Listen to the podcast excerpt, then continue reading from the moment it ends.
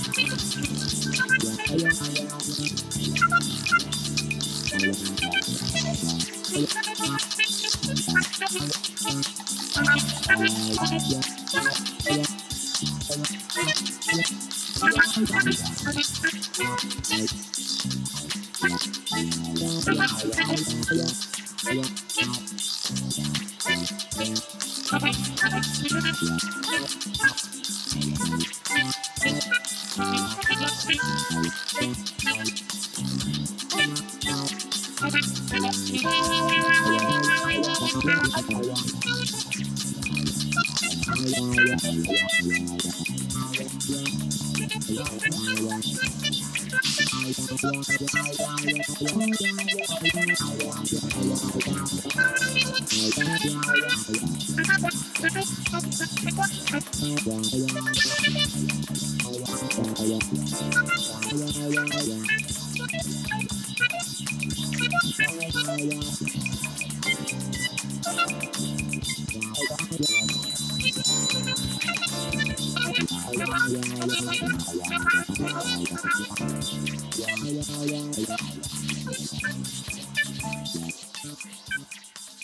tardes. ¿Cómo andan? Bienvenidos a nuevo espacio, el que propone Mi Lado B, episodio a episodio, semana tras semana. Y escuchábamos a The Kenny Cook Cocktail haciendo high jazz o jazz alto. Tan alto como un vino ícono, no de una bodega. Yo creo que ya es, es un vino ícono eh, argentino. Y, y, de él vamos a estar hablando con, con quien se encarga de cuidar las plantitas que dan vida a ese vino. Bienvenida a mi lado B, Pamela Alfonso. ¿Cómo están? Mucho gusto. Un placer estar acá con ustedes hoy. Muchas gracias por, por sumarte a mi lado B. Eh, flamante viticultora del año, según Tim Atkin. Así es, eso dicen los papeles. eso dicen los que saben. Y, y, y es un, un, título que Tim Atkin, eh, Tim Atkin, como muchos de ustedes sabrán, es un crítico periodista inglés, Master of Wine, que ya hace varios años que nos visita, esta vez a la distancia, pero prepara un, un reporte eh, muy esperado porque no solo puntúa vino, sino que también este, hace un poco una radiografía de, de, las distintas zonas, de cómo marcha la viticultura y ha implementado hace algunos años como un podio, ¿no? Entonces reconoce a la leyenda de, del vino argentino de ese año, al, enólogo, al joven enólogo, y el año pasado incorporó esta figura del viticultor. ¿sí? El año pasado, recordemos, fue para el título para Martín Kaiser, el gato, y, este año le tocó a, a, Pamela. Y entiendo que, y esto te lo pregunto a vos, Pame, es un poco también una manera de decirle al mundo, ojo que Argentina está mirando el viñedo.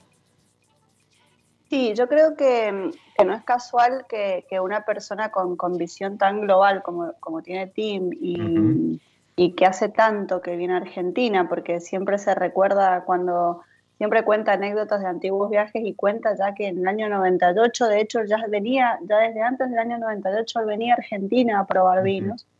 Eh, hablo un poco de este foco, de, de, este poner en foco y poner en valor el trabajo del viticultor, el trabajo de campo, que durante mucho tiempo todo se centraba en la enología, ¿no? En, en procesos enológicos, en tecnificar las bodegas.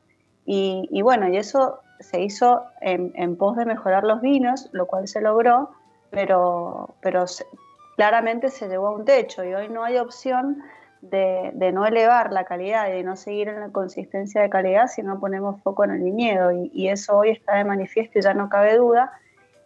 Y, este, este podio con la incorporación del viticultor realmente hace hacia esto, ¿no?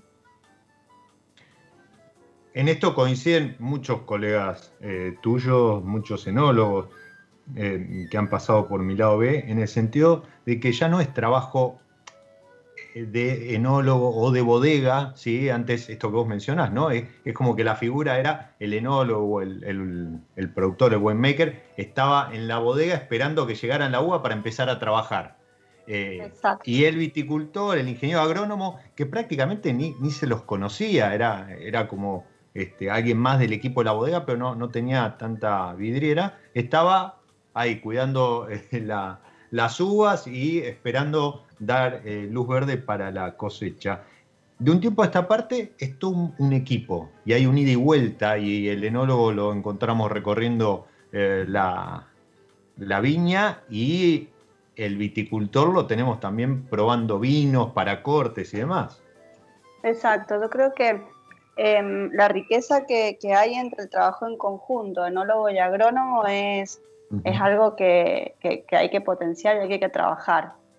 Y, un poco eso también marca esto, ¿no? Incorporar los equipos, hablar de equipos. Muchas veces eh, está bien, hay que ponerle el nombre a una persona porque es la referencia en algo, porque, porque, porque hasta ahora no está el equipo el que se premia, pero detrás de grandes vinos hay grandes equipos, no se puede hacer si no es en conjunto.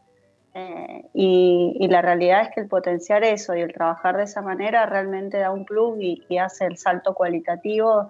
Y lo que yo siempre digo, la consistencia, porque el trabajar en equipo hace que primero que, tomar, que el tomar las decisiones no sea tan difícil, porque realmente cuando uno trabaja en equipo y en confianza, eh, cuesta menos por ahí tomar las decisiones. Y, después también poder tener la posibilidad de, replicar o de no replicar las cosas que, de, tener todo el proceso, el conocimiento de campo y después poder evaluar eso que se hizo en el campo, cómo repercutió en los vinos en sí. Esto que vos mencionás tiene mucho que ver con que el vino trasciende también a las personas. Eh, cuando vos hablas de equipo y, las decisiones tomadas en conjunto y demás, esta homogeneidad en, eh, año a año o en el trabajo, ¿sí? porque ya no es el trabajo de uno, sino de muchos, eh, hace también que si, si, a alguien del equipo falta o, cambia de, de, empresa o de bodega y demás, de proyecto, igual ese vino sigue manteniendo la identidad no de una persona, sino de la bodega. Y eso también es importante de cara al consumidor, ¿no? que termina eligiendo al vino por, por eh, la empresa o la bodega que hay detrás, sino por alguna persona. Aunque tenemos, somos un país de, de grupis, ¿no? De, de, enólogos y, de viticultores. Em, yo coincido plenamente con vos, Diego. Yo creo que lo que tenemos que hacer y lo que nosotros hacemos en Altavista es lograr que, Altavista trascienda a las personas. Mm. lograr una marca, ojalá el día de mañana una marca como un Romane Conti, que, es Romane Conti per se, más allá de quién esté atrás comunicando ese vino. Eh, y, esto, yo, yo, creo firmemente en eso, que los proyectos tienen que trascender a las personas.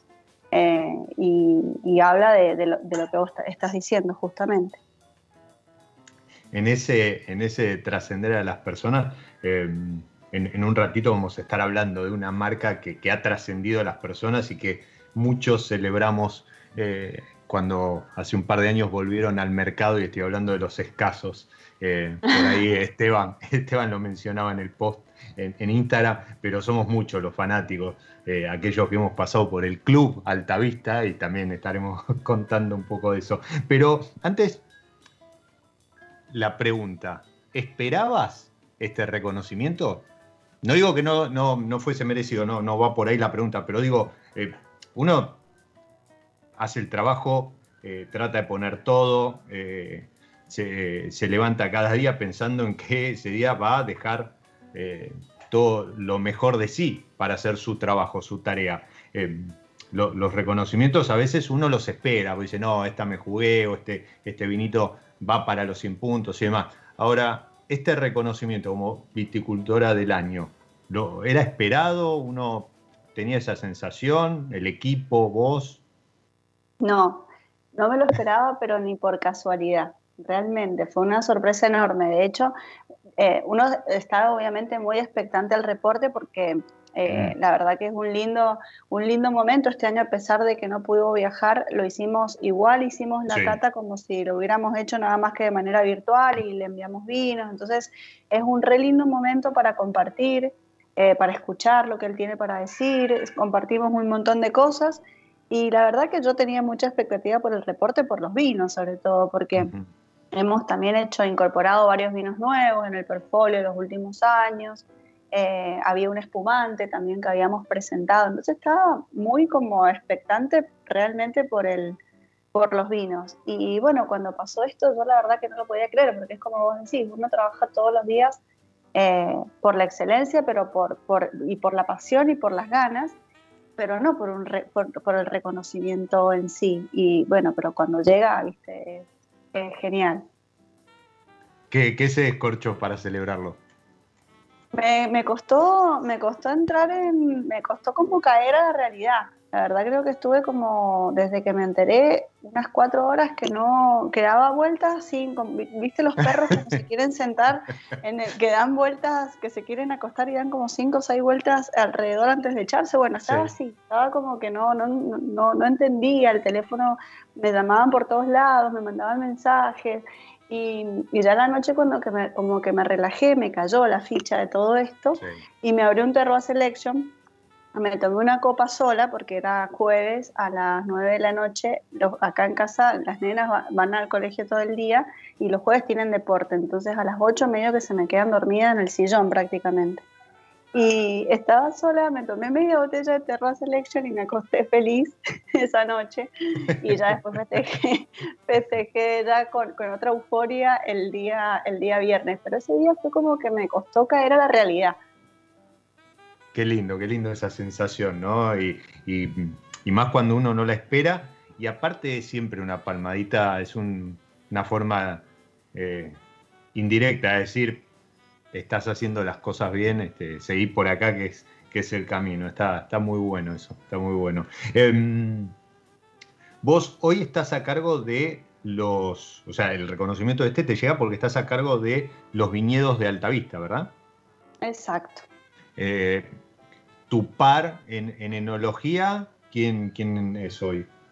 El equipo está compuesto por tres, yo soy la parte agronómica y que aparte de, la, de las viñedos específicamente tengo a cargo la parte de la gerencia de producción, o sea que me toca hacer el papel de mala y, ir a decir qué es lo que hay que producir y de cuánto de cada uno y, abastecer eso para que se cumplan, digamos, los presupuestos de venta. Y en bodega está Adrián Meyer, que se incorporó en el equipo en el año 2017. Y como head winemaker está Didier de Bono, que es el enólogo principal, o sea, el, enólogo uno del proyecto, arrancó él en el 2002 en Altavista, eh, y desde ahí siempre ha estado vinculado o internamente como asesor externo al proyecto, y a mm. partir del 2017, eh, si bien no vive acá y no está acá todos los días, está como head winemaker, así que entre los tres eh, nos reímos bastante, a veces nos peleamos y, la pasamos, la verdad que es un lindo equipo, la pasamos bastante bien. Cuando hay que, cuando hay que pelearse bien o discutir, discutimos. Eh, pero bueno, la verdad es que yo he aprendido mucho, mucho, mucho de ellos y sigo aprendiendo. Y, ellos, a pesar de que son súper profesionales y saben un montón, también me escuchan. Eh, así que la verdad que trabajamos muy bien los tres. Qué, lindo, qué lindo que, tengas esas palabras para, para con ellos. Y, se ve que funciona bien este tándem porque en este mismo informe, reporte, donde Pamela, eh, Pame se llevó el, reconocimiento a su trabajo como viticultora, eh, clavaron nada más ni nada menos que 3,95 puntos, que es un muy buen puntaje. Para el Altavista Alto 2017. Eh, este espumoso del que hablaba Pame recién, este, sobre el cual había expectativas, también 95 puntos, es el, la temporal Gran Elevage. Y un corte blanco, el atemporal blanco también el 2019, 95 puntos. Y, y, eso me da pie para preguntarte acerca de eh, esta tendencia de los cortes blancos o, los vinos blancos, que Argentina no... Es muy reciente, ¿no? El, auge de eh, buenos vinos blancos o, de nivel internacional. Es como que hubo un hay un, gran lapso de tiempo en el cual el vino blanco era desmerecido incluso. Sí, era como, no se prefería, tal cual, uno por ahí prefería un vino blanco hasta como que veía decía, ¿para qué voy a gastar en un vino blanco si me puedo comprar un vino tinto? Exacto. Eh, y bueno, nosotros hace unos cinco años, más o menos, seis años, veníamos atrás de, de, renovar un poco el portafolio. En eso teníamos solamente dos blancos, el nivel State, que es el nivel reserva. Em, teníamos solamente Chardonnay y Torrontés. Y la verdad que teníamos ganas de hacer un blanco de mediana, mediana gama, porque a, temporal siguen para nosotros una alta gama. El precio no es como por ahí de algunos blancos de muy alta gama del mercado. Entonces, en cuanto a precio, es un mediana alta gama. Y, bueno, queríamos empezar ese camino y arrancamos con el assemblage. La primera cosecha fue la cosecha 18. Eh, así que mm, también había mucha expectativa por esto, eh, porque aparte también jugar mucho con, con, el corte, ¿no? porque es un vino que tiene principalmente Chardonnay, tiene un poquito de Torrontés y tiene un poquito de Sauvignon. Entonces ir conociendo este, este era nuestro tercer año en, en la prueba de, mm, eh, perdón, nuestro segundo año en la prueba de, los cortes, ir viendo el perfil, hacia dónde ir. Y durante mucho tiempo sí, eh, los vinos blancos, lo que pasa es que lo que pasa en Argentina con los blancos es que cuestan mucho, mm. sobre todo la uva cuesta. Cuando tenés un Malbec que es sumamente plástico y que se adapta a un montón de lugares y tiene una, una tipicidad y una expresión diferente en función del lugar que está, pero que en todos los lugares da buenas expresiones y buenos vinos, hacer un blanco es mucho más difícil, tanto desde la uva como desde el vino. Pero bueno, ha sido un camino de aprendizaje para todos. Hoy por hoy cada vez conocemos más. Vuelvo, vuelvo a lo mismo, vuelvo a que hay que conocer primero el viñedo y conocer esa uva y a partir de ahí poder trabajar hacia el vino. Ya hoy ya sabemos en qué zonas, qué necesitamos, qué manejos contamos para poder para poder eh, cultivar las uvas blancas, que claramente son mucho más sensibles que las tintas a, los defectos de manejo, al calor, a la exposición. Eh, y, hoy por hoy, gracias a Dios, hay muchísimos, hay cada vez más vinos blancos y cada vez vinos blancos en alta gama y, la gente los busca, realmente compra porque tiene ganas de tomar su vino blanco de alta gama, eh, a pesar de que también le gusta el vino tinto. Sí, y, mm, dos comentarios. Cuando vos decías hace un rato que uno prefería el vino tinto al, vino blanco, eh, incluso costó, eh, estamos hablando hace cuatro o cinco años, cuando empezaron a salir cortes o vinos blancos de, alta gama y, altísima gama, eh, costó mucho el tema del precio, ¿no? Porque a igual calidad, por decirlo de alguna manera, era, se justificaba muy bien, a lo mejor un, vino tinto de dos mil pesos, pero no así un vino blanco de dos mil pesos. Exactamente, estoy totalmente de acuerdo. Cuando eh, no eh, se valoraba en vino blanco. No, exacto, y además es cierto lo que vos decís, o sea, la, uva blanca es como la pinot, ¿no? En, los tintos, pero, pero requiere mucha más atención, temas de, de, eh, de salubridad de, en el viñedo, tema de trabajo, las ventanas de cosecha y demás. Eh, y, por otro lado, no tiene esa plasticidad que, siempre le alabamos al, Malbec, en tanto no, no todos los lugares son aptos o, dan uva de calidad. Eh, entonces, con todos esos antecedentes, decía, pero ¿por qué no puede haber un vino blanco? Bueno, eso finalmente se terminó cambiando un poco. Eh, hoy la línea temporal, para los que están escuchando, ronda entre los 900 y 1000 pesos, ¿no? Más o menos. Exacto, sí, más o menos es el, precio hoy. Que eh, aparte tiene, dentro del portafolio de revista, son los productos de, diría yo, el mejor relación precio-calidad. E, esta línea es, increíble. Esta línea temporal, sí. Sí, eh, yo te voy a hacer un, mea culpa. Recién dije que clavaron tres, no, clavaron cinco con este, etiquetas con 95 puntos. Me estaba olvidando dos sin viña, como es el Serenade y el Temí, que, son, bueno, vinos extraordinarios. Eh, para los que seguimos hace tiempo la, bodega, siempre da gusto descorchar un, un sin viña de, alta vista. Y. Mm, ¿Cómo es trabajar? ¿Sí? Em, porque vos mencionabas que eh, Didier, eh, bueno, eh, ahora está como más fijo, pero igual no vive en Argentina, porque él es francés. Exacto. Y, es como una, línea de trabajo que ha, tenido siempre Altavista, ¿no? La enología francesa. Pero no el estilo, hasta el enólogo francés. en, cambio, en cambio, la viña no, la viña en manos locales. Lo cual me parece un modelo increíble porque, o sea, trabajan con uvas francesas, pero la tierra, el, viñedo está en Argentina. Entonces, eh, ¿hay algo de eso o, no? ¿O que quedó de cuando se, armó la bodega en su momento, el primer equipo, y después, como decías, este Diet está del principio y después fue quedando? No, no, no es casual. No, no, no, es, no, es, que por casualidad se decidió así, la realidad es que cuando la familia de Olana arriba Argentina en el año 98, ellos son franceses eh, y venían acá en busca de justamente eso, el, objetivo principal del proyecto, la, la, misión principal que traían con este proyecto era poder demostrar eh, el efecto del terroir, en este caso en el Malbec, como variedad emblemática tinta argentina.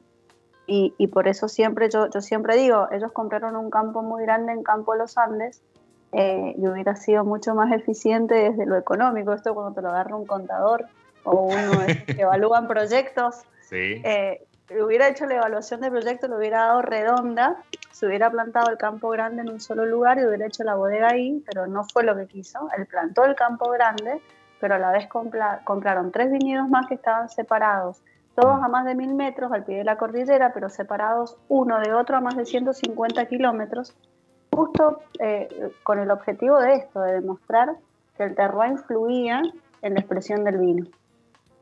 Y siempre fue hacer vinos, eh, vinos franceses con uva argentina, o sea, el savoir-faire de la enología tenía que ser francesa, tenían que tener esta impronta de, la casa madre. Y, y, por eso es que siempre el enólogo o, la persona que ha vigilado el estilo de los productos ha sido un enólogo y el argentino ha sido el que conoce el terroir.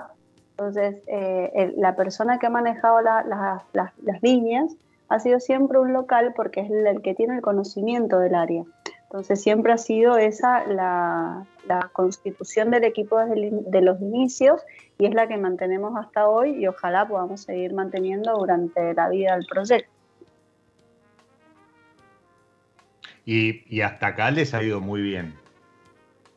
Y hasta acá hemos, hemos, hemos sabido, nos hemos adaptado y hemos sabido, hemos sabido a trabajar en conjunto así. Y, y Didier hace mucho también que vive en, Sudamérica. Él se vino a Argentina en el año 2002, estuvo a cargo de la bodega hasta el año 2006.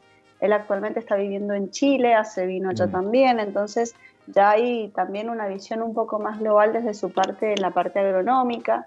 Eh, así que bueno, hay, hay un poco, cada uno, como quien diría, mete la cuchara por, por distintos lados y sus aportes y, la verdad que eso lo hace súper enriquecedor. Seguro, ahí, ahí la, la, suma, la suma de todos da, da o el resultado da mucho más que, que la suma de, todos. De las em, partes, tal cual.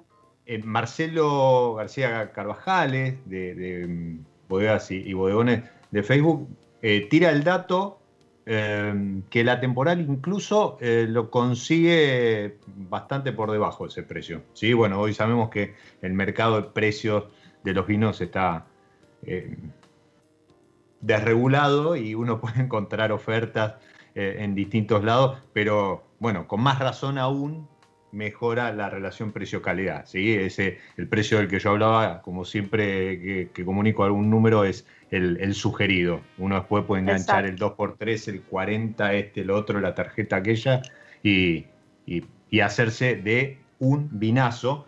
Eh, este, mm, yo estoy acompañando la charla justamente con la temporal Red Blend 2018, que agradezco la gestión de, de PAME y, y, la gente acá en Buenos Aires de Altavista que, que me lo hicieron llegar, pero sepan, si les gustan, si están entrando en los blancos, que el Assemblar Blanc 2019, en este, en este rango de precios, que incluso lo pueden conseguir más abajo, 95 eh, puntos Team Atkin, así que está para anotarlo y tenerlo ahí en la mira en cuanto se dé la oportunidad, llevárselo a casa.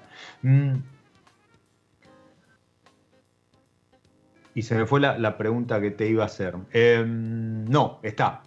Eh, yo hoy contaba, yo hoy contaba, porque vi por ahí pasar un, reportaje, em, que eh, eras la, fichera oficial en la finca de tus abuelos, que ahí como empezó el, amor por, por la viña, por el trabajo en, viñedo, en el campo. Em, contanos, ¿cómo, cómo, fue, ¿cómo fueron esas experiencias eh, con, los abuelos?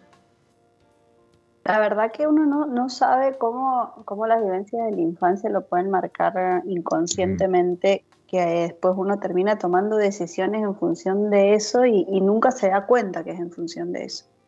Y mm, bueno, yo tuve la suerte, yo soy la primera hija y primer nieta por, por la parte, por tanto por mi mamá como mi papá, entonces tuve la suerte de vivir mucho a mis abuelos. Eh, y, ellos también vivieron bastante, entonces yo los disfruté muchísimo. Y de chica, em, para mí eran las mejores vacaciones de la vida, era irme a la casa de mis abuelos porque ellos vivían en finca. Mi abuelo había sido gente de campo toda su vida, eh, habían cultivado, mm, hacían mucha chacra, habían plantado su viñita en, en Guaymallén de Malbec, eh, de la uva francesa, le decían ellos que era Malbec, eh, asociada con olivos, porque era lo típico que se hacía, cultivaban cada 10 hileras, cada 5 o 6 hileras de viña, ponían una hilera de olivos, y él aparte producía totora, que es un, insumo que se usa mucho en la vitivinicultura para atar mm. la viña en la, en la poda. Mm. Él estaba muy vinculado a la cosecha, pertenecía a lo que, era lo que es hoy la cooperativa Fecovita acá, siempre vendió su uva a la cooperativa, y él tenía su camión, él hacía, era un trabajador, trabajador, él eh, no tenía el chofer del camión, no, él manejaba. Hacía todo. él hacía todo. Entonces en, el, en marzo, que yo me iba para la casa de mi abuela, claro, era la época de cosecha, y yo lo hacía de fichera al nono, le tiraba las fichas mi abuela se, se, ponía como loca, porque claro, yo estaba en el medio, había sol, había calor, entonces mi abuela cada cinco minutos iba, me llevaba algo que las hormigas, que no sé qué, yo, estaba, yo era feliz, estaba ahí chocha y no tiraba las fichas ahí feliz de la vida. Y, y, la verdad que todo eso sin uno, uno hace como uno hace conciencia después de que pasan las cosas. Yo cuando estudié agronomía, la verdad que mm, si, si me preguntas si lo tenía definido por qué era, no, no lo tenía definido yo sabía que quería ser ingeniera, pero no tenía muy bien en claro ingeniera en qué. Y, como que inconscientemente fui tomando las decisiones para, llegar a estudiar agronomía y después, en cuanto a mi carrera, para, ir, para ir a donde estoy. Entonces, ¿cómo, cómo lo que queda grabado en el subconsciente hace que uno actúe eh, y, le queden y, y tome las decisiones que toma, ¿no? Totalmente. Totalmente. Eh, mira, eh, eh, ayer fue el, Día del Periodista y, yo siempre cuento que yo no había empezado la carrera ¿sí? para hacer este, comunicación social acá en Buenos Aires y, por X motivo al, año, menos del año de, empezar la carrera, cambié a económica, ¿sí? a administración, sistemas, etc. eso fue allá por el 91, 92. Muchos años después, eh, esto de hacer radio termina eh, cumpliendo el sueño que yo tenía por el cual había ingresado comunicación social. Entonces, como vos decís, eh, ese tipo de cosas quedan en algún lugar, ¿no? Quedan latiendo ahí en el flujo sanguíneo y en algún momento salen. Yo siempre digo que no, no hay que renunciar a los sueños porque si se tiene que dar, si está en vos, tarde o temprano va a llegar. Y, es muy lindo esto que, vos mencionás, ¿no? Este, haber em, iniciado esta pasión por, por, la, agronomía eh, de, la mano de, los abuelos es, increíble. Y mm, comentario, abro paréntesis, fichero es el que eh, eh, cambia y entrega las fichas cuando hay cosecha a medida que se van entregando los tachos de, de, uva. ¿sí? Entonces, cuando viene un cosechador, vacía su tacho, se le entrega una ficha para que después él pueda cobrar y, llevar así el conteo de, cuántos tachos entregó. Em, no sé si dije, entiendo que es eso, ¿no? El funcionamiento. Excelente, exactamente. Entonces, Pame estaba ahí al lado del camión, iba entregándole a, la gente que estaba cosechando las fichas y después, bueno, llegaba el, intercambio para, para el cobro. Antes de ir a una pausa, dentro de la pausa se siguen sumando comentarios respecto de los atemporal. Eh, Leo Escapato menciona que el fin de justamente descorchó un Assemblage Blanc 2019. Lo compara, lo compara en calidad y complejidad con, otro, otras etiquetas este, bien clásicas y, emblemáticas de, nuestro, nuestra viticultura y su definición es me voló la cabeza, ¿sí? Y también después este, en Facebook hace algún comentario sobre el precio que también lo consigue por debajo de ese valor que dijimos nosotros. Insisto, esos son valores siempre sugeridos, pero eh, eso no quita que, se consigan eh, por debajo. Así que atemporal, confirmado, eh, no, lo, no lo dice Pame, no lo dice la bodega, no lo digo yo, sino que lo dice la gente. Es una línea para seguir y quedar satisfecho porque uno recibe mucho más de lo que paga por, por la botella. Eh, te decía, vamos a hacer una pausa, una breve pausa dentro de esta pausa que es eh, mi lado B. Y, en el juego que, proponemos con, con, San Felicien, episodio a episodio, la idea es emparentar, armonizar algo de música con alguna variedad. San Felicien tiene una Chardonnay con con un trabajo sobre madera en el cual podemos detectar en nariz y en boca un muy, muy lindo tono atostado.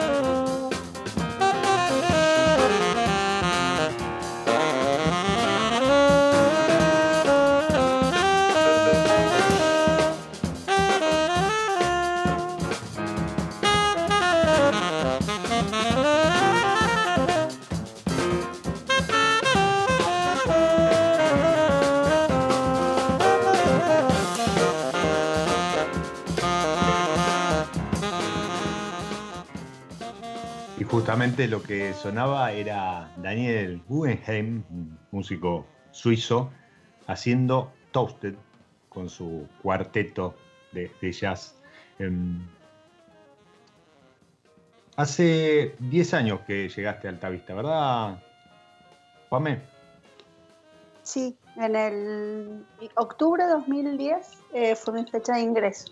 Mm, ya vamos para 10 años y medio. Em, supongo que en estos 10 años, em, te voy a hacer la pregunta en dos partes y, me gustaría que, me des tu percepción respecto, una un poco más técnica, más profesional, en tanto, ¿qué cambios has visto en lo que es el trabajo de Viña? ¿Sí? Esto que decíamos, ¿no? El cambio que se ha dado ya el enólogo trabajando en equipo con, con el ingeniero agrónomo este, y demás. Em, pero en cuanto también a trabajo, a búsqueda y, todo lo que se refiere a esto de que el vino nace en el viñedo.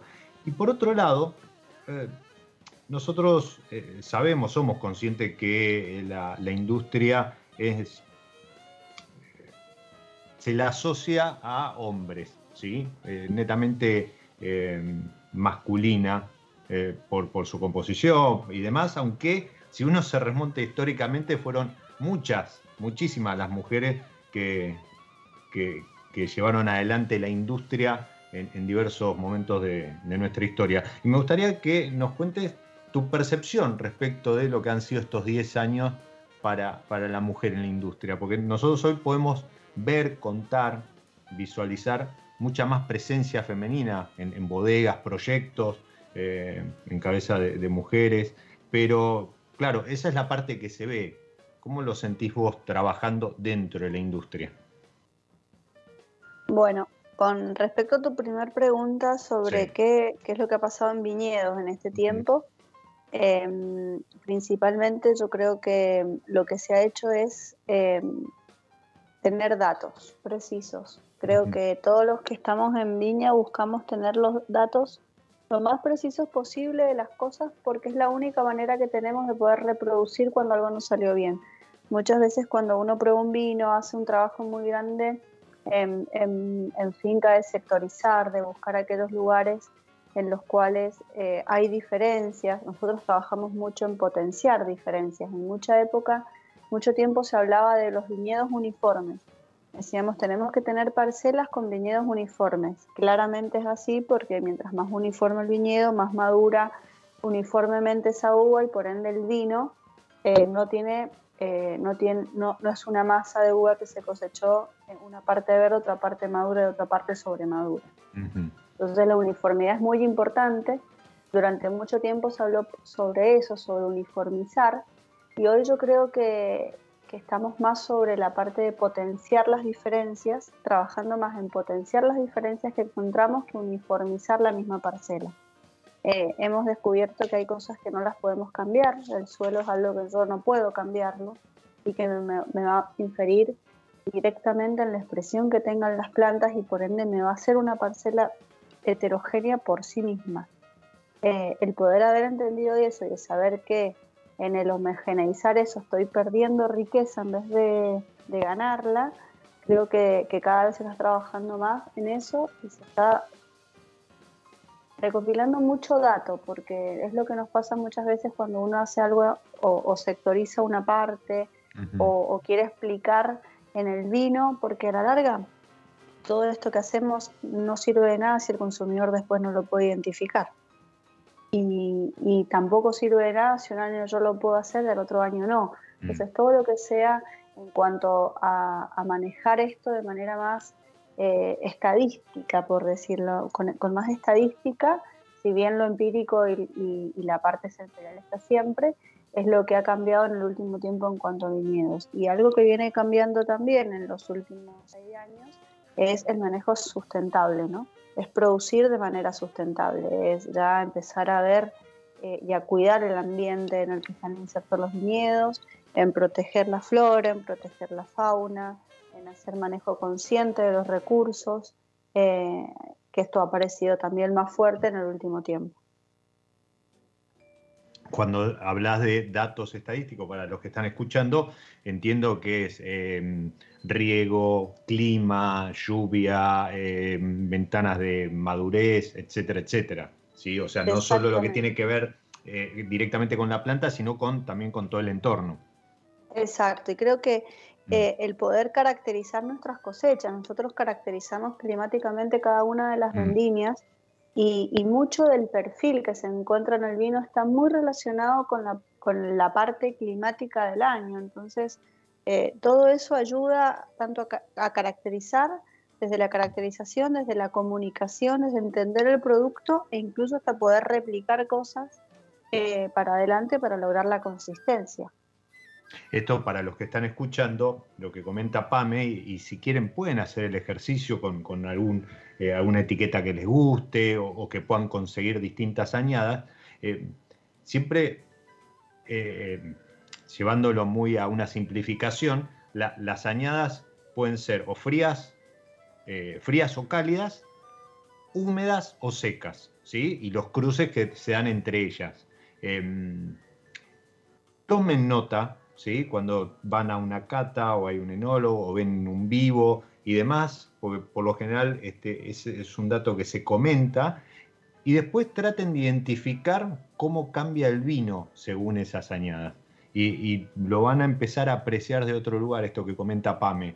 Em, y, y, es un ejercicio muy, muy lindo, porque uno empieza a entender este concepto de terruño ¿sí? que ya no es solo la planta, ya no es la variedad, ya no es el enólogo o el ingeniero agrónomo, sino es un conjunto trabajando en pos de hacer un vino mejor en la copa. Exactamente. Y mm, la otra pregunta, la difícil. La otra pregunta, la difícil. La verdad es que mm, yo siempre cuento esto porque fue algo que me sorprendió tremendamente. Mm. Eh, en mi búsqueda de una ingeniería, em, una de las tantas ingenierías que surgían en mi cabeza era ingeniería química, y de hecho una mm. mujer que era mi profesora de química me frustró la química porque ella pensaba en su, en su cabeza, me decía, si vos lo que querés es estar en una planta, en una fábrica de X, y, ser como la que mande en la planta no te va a pasar nunca, fue lo que me dijo básicamente. Y hablo un poco de esto, ¿no? De, de cómo en muchas, no solamente en agronomía, sino en muchas industrias, eh, no se permitía que las mujeres realmente desarrollaran carrera. A lo mejor trabajaban y lograban ingresar, pero era muy difícil que lograran hacer carrera dentro de, una, de, un, de un lugar dominado por, por hombres. ¿Este comentario te, lo, te lo hizo en qué año? ¿Vos estabas ya en...? Yo estaba en secundario, año 98-99, terminando ya tratando de definir para dónde iba a rumbear mi vida. O sea, literalmente el siglo pasado, pero nada, pasaron 20 años, 25 años. Exactamente, exactamente. No, es, no, no estamos hablando de un siglo, estamos hablando de 20 años. Sí.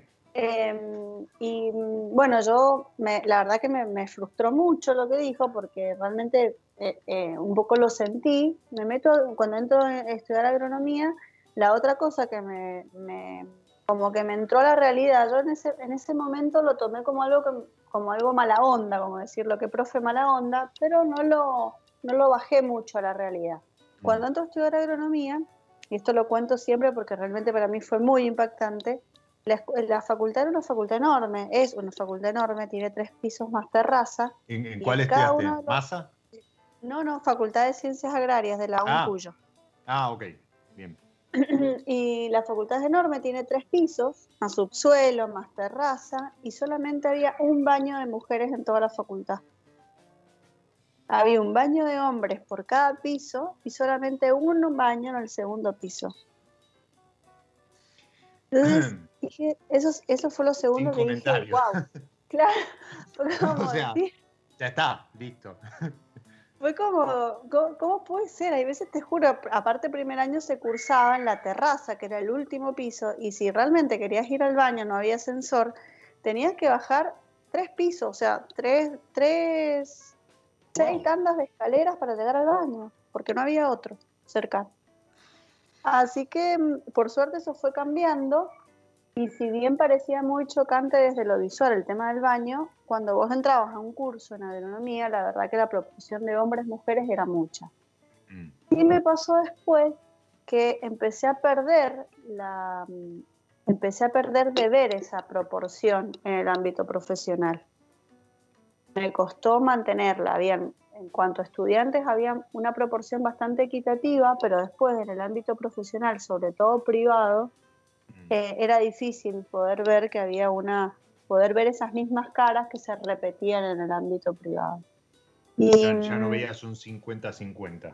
Exacto, ya no veías un 50-50. Hay una foto que es muy figurativa y que yo hago el ejercicio cada vez que puedo, lo hago, pero no recuerdo ahora eh, específicamente de dónde lo vi o, cómo fue, pero está, lo pueden buscar por internet, y toman fotos de diferentes situaciones eh, laborales eh, de altos rangos o gerencias y ponen primero la foto de todas las personas que están en la reunión y después borran, borran a todos los hombres y dejan las mujeres. El shock que te da cuando ves esa foto es tremendo, porque realmente ves por ahí una mesa de directorio de 50 personas y cuando borraron de esa foto con Photoshop todos los hombres quedaron tres sentados, que eran las mujeres. Mm. Entonces creo que, que, si bien la agronomía em, es una un ámbito que, ha estado liderado y manejado por hombres, no es el único. Y creo que hoy las mujeres en general, si bien han ganado mucho terreno, hemos ganado mucho terreno en, pos de la igualdad, creo que todavía falta un montón en un montón de áreas. Y mm, nosotras, las agrónomas y las genólogas de la industria, formamos un grupo que es el Club de Mujeres Profesionales del Vino, que nació justamente así, nació en pos de decir, che, hay un montón de mujeres que están trabajando a, la sombra, que están y, que no, no, salen a la luz. Y cuando empezamos a contactar, eh, por, regla hemos decidido ser primeras genólogas o, hasta segundas genólogas de proyectos o agrónomas, porque si no sería inmanejable un grupo de tantas mujeres juntos. Pero hoy, hoy por hoy somos 100 de diferentes proyectos y diferentes eh, empresas y que muchas veces hasta para mí eran desconocidas, mm. porque todavía queda mucho, como queda mucho para salir de para, salir y para y para que realmente quede expuesto el trabajo que hacen. Y, si bien, como te digo, se, hemos hoy por hoy hemos ganado un montón y también depende mucho de la empresa en la que uno tenga la oportunidad de trabajar. Yo en Altavista la verdad que siempre me dieron todas las posibilidades y, siempre me, brindaron toda la confianza, eh, independientemente del, género, independientemente de la posibilidad de que, de que un día iba a ser mamá, porque yo ingresé con 30 años al la vista y era claro que en algún momento iba a querer casarme y tener hijos, eh, y la verdad que eso nunca fue un problema, pero bueno, lamentablemente hoy por hoy no es, la, no es, la, no es el común en todos lados, eh, aunque haya cambiado muchísimo. Totalmente, totalmente. El, club es el que eh, lideran Laura y Estela, ¿no? Lo fundó exactamente, lo fundó Laura y Estela y en Laura Ortiz, María Laura Ortiz y Estela Perinetti. Exactamente. Sí, y es verdad que cuando uno empieza a repasar los nombres que forman parte de esta, eh, estas 100 mujeres de, la industria que, que mencionaba Pamé, uno empieza llega un momento que ya hay nombres que no le suenan tanto. Y, otros que le resultan hasta desconocidos y cuando decís, pero pará, ¿y dónde trabaja? Dice, ah, mirá, está trabajando en tal bodega. Y eso habla también de la visibilidad, pero gracias a Dios eh, y, a Dios y al trabajo de, grupos como, como, el que mencionaba Pamela, esto está cambiando y ojalá pronto se pueda ver esa proporción a la que hacía referencia Pame en el claustro, ¿no? Porque en algún lugar esas, eh, si es que eh, se recibieron, pero debe estar la misma proporción de, recibidos y no recibidos, tanto de hombres como mujeres, con lo cual la proporción de 50 a 50 debería verse en el campo. Eh, y hoy no es así. Ojalá pronto, pronto se, se revierta esta situación. Se nos está yendo el episodio y yo no quiero dejar de hacer la pregunta del millón. los escasos. ¿Cómo, ¿Cómo, está eso? Porque hace, en el 2019, yo estoy con, esto de que el año pasado fue un parate, en el 2019 volvieron a salir a la cancha había habido un, trabajo hecho con Club Vivir, si mal no recuerdo. Arrancamos con ellos. Mira, eh, lo de los escasos es algo que, nos persigue, pero nos persigue gratamente. Nos persigue gratamente. Los trasciende, esto, volviendo al inicio. Esto sí, esto es tal cual el ejemplo de nos trasciende. Eh, bueno, todos lo conocen, los que no lo conocen los pongo un poquito en contexto. Eh, estos son etiquetas del año 2002, 2003, 2005 y la verdad que fueron muy innovadoras y muy disruptivas en su momento porque la idea era tener cuatro varietales, cada varietal tenía una etiqueta y cada etiqueta estaba representada por una caricatura. La verdad que el desarrollo que hubo en el producto fue increíble. Ya había cada uno tenía su personaje, eh, las etiquetas son divinas, las cuatro. Bueno, los, personajes, perdón, Pame, los personajes a los que se refiere Pame, era, en ese momento estaba mucho en boga lo de los juegos de rol. Entonces eran personajes hasta este, como mitológicos, ¿no? Eh, una cosa así. Eh, para el que le interese, después me pide por privado, yo le puedo hacer llegar la presentación que se utilizó en ese momento para presentar, relanzar eh, estas etiquetas. Y, cada uno, como bien lo decís Diego, tenía como su, característica. Por ejemplo, el Cabernet era medio gordito, así robusto, como es el Cabernet así en boca, con sus taninos. Bueno, la verdad que era, el trabajo es excelente. Y siempre que vuelvan los escasos, que vuelvan los escasos. Em, un año buscamos, encontramos en esto de ir buscando siempre que estamos viendo cosas nuevas o probando si encontramos algo para vinificar, habíamos encontrado un mover eh, pero no teníamos, no teníamos eh, caricatura para el mover, entonces lo sacamos bajo los escasos, pero no tenía nada de lo simpático de la etiqueta. Y la verdad que una vez que sacamos ese mover y salió con la etiqueta de los escasos, medio como que pateamos el avispero, entonces ya empezaron más, empezó como a tener más, más repercusión el tema. Y bueno, y teníamos, eh, en el año 18 dijimos, bueno, es el momento, teníamos un, un, petit, verdot muy lindo y unos cabernet muy lindos dijimos, bueno, empecemos ahora. Así que ahí fue donde lanzamos. Eh, en el 18, eh, o sea, en el 19 lanzamos la añada 18 de, de, los escasos Cabernet y los escasos Petit. Fue un éxito porque nos quedamos en quiebra de stock. Eh, y ahora hemos tenido que volver a empezar a, a, repensar el producto ya desde, desde el comienzo, porque en ese momento fue como, bueno, tenemos esto ahora, los escasos, y en nuestra cabeza fue, son los escasos. O sea, van a estar, cuando se acaban, se van a acabar porque son escasos, y después relanzaremos en otro momento otro escaso. Y no, y la, gente de ventas nos tiene como que nos quieren matar porque como no le hemos dado continuidad. Así que bueno, estamos trabajando a ver de qué manera poder darle escasa, pero continua, año a año, eh, de estas líneas que, que nos persiguen gratamente. Los escasos, en, a principios de, de, este siglo, en, el 2000, 2001, 2002, etc., uno los podía conseguir únicamente si era socio del club Altavista o en bodega. Un producto que no se conseguía en vinotecas, góndolas y demás. Y justamente eran partidas escasas y, ese era el canal de comercialización.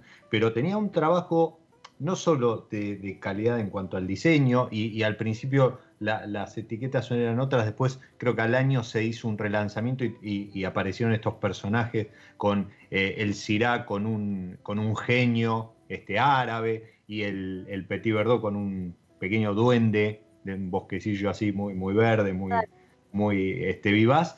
Y después apareció un tardío de Torrontés, Exacto. Que era, que era, este, era una dama la, etiqueta. Em, pero causaron mucha revolución porque así como llegaron, desaparecieron. Creo que fueron en ese momento, no sé si llegaron a cuatro cosechas. Sí, eh, yo no tengo muy presente ahora cuántas fueron, pero sí fue escaso, tal cual su nombre.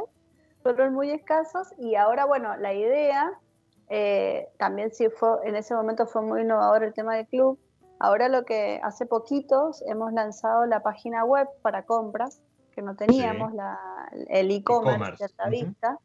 Eh, así que estamos estrenando hace poquito la, plataforma de e-commerce y ahí también va a ser el lugar para estas cosas, para, para, vender productos nuevos, para vender etiquetas nuevas, así que ahí seguramente eh, aparezcan, aparezcan los estos personajes. Em, la, página que es www em, alta, eh, Altavista. Sí. La página, ingresando a la página web de la bodega, que es www.altavistawines.com, ahí mismo lo van a hay una, un lugar donde redireccionan a la parte de... A la tienda, perfecto. Bien. Directo. Buenísimo. Bueno, a estar atentos aquellos que fanáticos de, los escasos y en mi caso particular, fanático del, del Petit Verdot, porque la calidad del Petit Verdot que entiendo es el mismo que integra, por ejemplo, el mismo Petit Verdot que integra a temporal. Exacto, es la misma, misma parcela. Bien, bueno, nada, un lujo em, contar con, esa etiqueta y aparte, bueno, es, simpático también el diseño y, lo que siempre tiene una etiqueta que, no se consigue por otro lado. Pame, se nos fue el episodio, la verdad que pasó volando, eso habla de, del localeo que es eh, charlar con vos y, de conocer un poquito más de, tu historia, la flamante mejor, o, este, o mejor dicho, viticultora del año según Tim Atkin. Diego, muchas gracias. Un gusto haber participado. La verdad que se me pasó volando. Y bueno, un saludo muy especial a todos ustedes por el Día del Periodista que fue ayer. Y, y, bueno, muchas gracias por todo el trabajo y laburo que hacen en la comunicación del vino, que es fundamental. No, por favor, gracias a ustedes que nos dan letra y vinos, además, para poder comunicar, que, es, eh, al fin de cuentas, eh, por lo que estamos de, este lado. Eh, te agradezco, no, esperemos ver pronto, ¿sí? Copa en mano. Ojalá. Y, lo mismo le digo a los que están ahí del otro lado. Soy Diego Migliaro, este es mi lado B, y les deseo, como siempre, que disfruten.